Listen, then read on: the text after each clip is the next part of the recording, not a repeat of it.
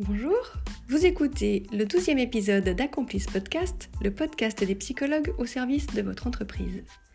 Je suis Barbara Para, psychologue clinicienne, consultante en entreprise et chercheur, et je partage ici des actualités sur l'accompagnement, le coaching, l'audit, le conseil aux entreprises qui peuvent vous intéresser dans votre cadre professionnel, mais peut-être aussi dans un cadre parfois plus personnel.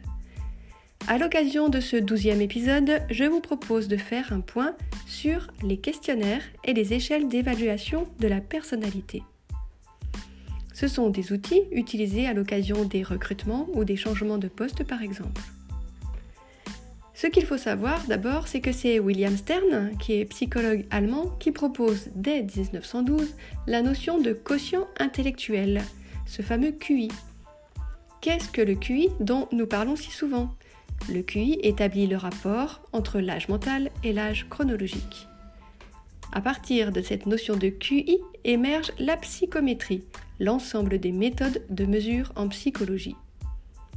La psychométrie est donc une sous-discipline de la psychologie qui vise à développer des questionnaires, des échelles suffisamment valides pour rendre compte de caractéristiques et de phénomènes comportementaux, émotionnels, cognitifs, motivationnels, interactionnels ou encore de personnalité.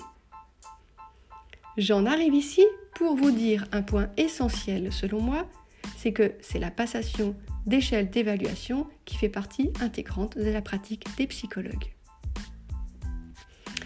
Concrètement, qu'est-ce qu'ils font les psychologues? Ils font passer trois types d'évaluations. Des évaluations des fonctions exécutives, les fameux tests d'intelligence, détection des hauts potentiels par exemple. Ils font passer des évaluations psychopathologiques pour évaluer s'il y a dépression, troubles anxieux, troubles obsessionnels compulsifs, troubles liés à un trauma, schizophrénie, addiction, etc. Enfin, ils font passer des évaluations des fonctions mnésiques pour les patients Alzheimer par exemple. Ils font aussi passer des évaluations de la personnalité.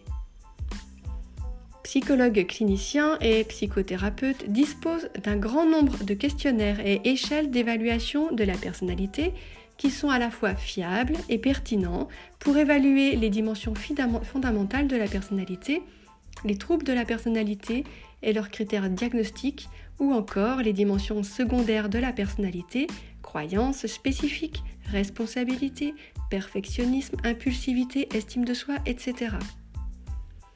Bien entendu, et selon les recommandations internationales sur l'utilisation des tests, le recours à ces tests, questionnaires et échelles en psychologie doit se faire selon un usage éthique et correct.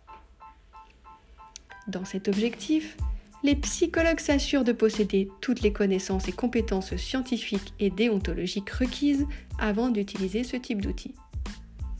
Ils se tiennent garants du choix des outils utilisés dans leur pratique en privilégiant des instruments fiables et appropriés à une situation donnée. Ils fournissent toutes les informations nécessaires à la compréhension et à la réalisation dans les meilleures conditions possibles de ces instruments aux usagers.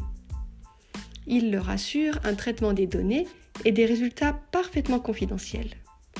Et enfin, ils s'assurent de communiquer les résultats clairement et précisément aux personnes concernées. Ce sont donc des psychologues qui doivent accompagner managers et recruteurs en mettant à leur disposition leurs compétences sur la passation de tests de personnalité. Comme d'habitude, si vous voulez en savoir plus, n'hésitez pas à me contacter. Accomplice est un podcast publié tous les vendredis et vous retrouverez les éléments et les ressources dont je parle sur le site accomplice.com.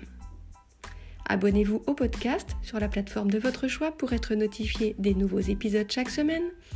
Et suivez notre actualité sur les réseaux sociaux. Sur Twitter sous l'identifiant Accomplice2 avec le chiffre 2 et sur LinkedIn en cherchant directement mon nom, Barbara Para.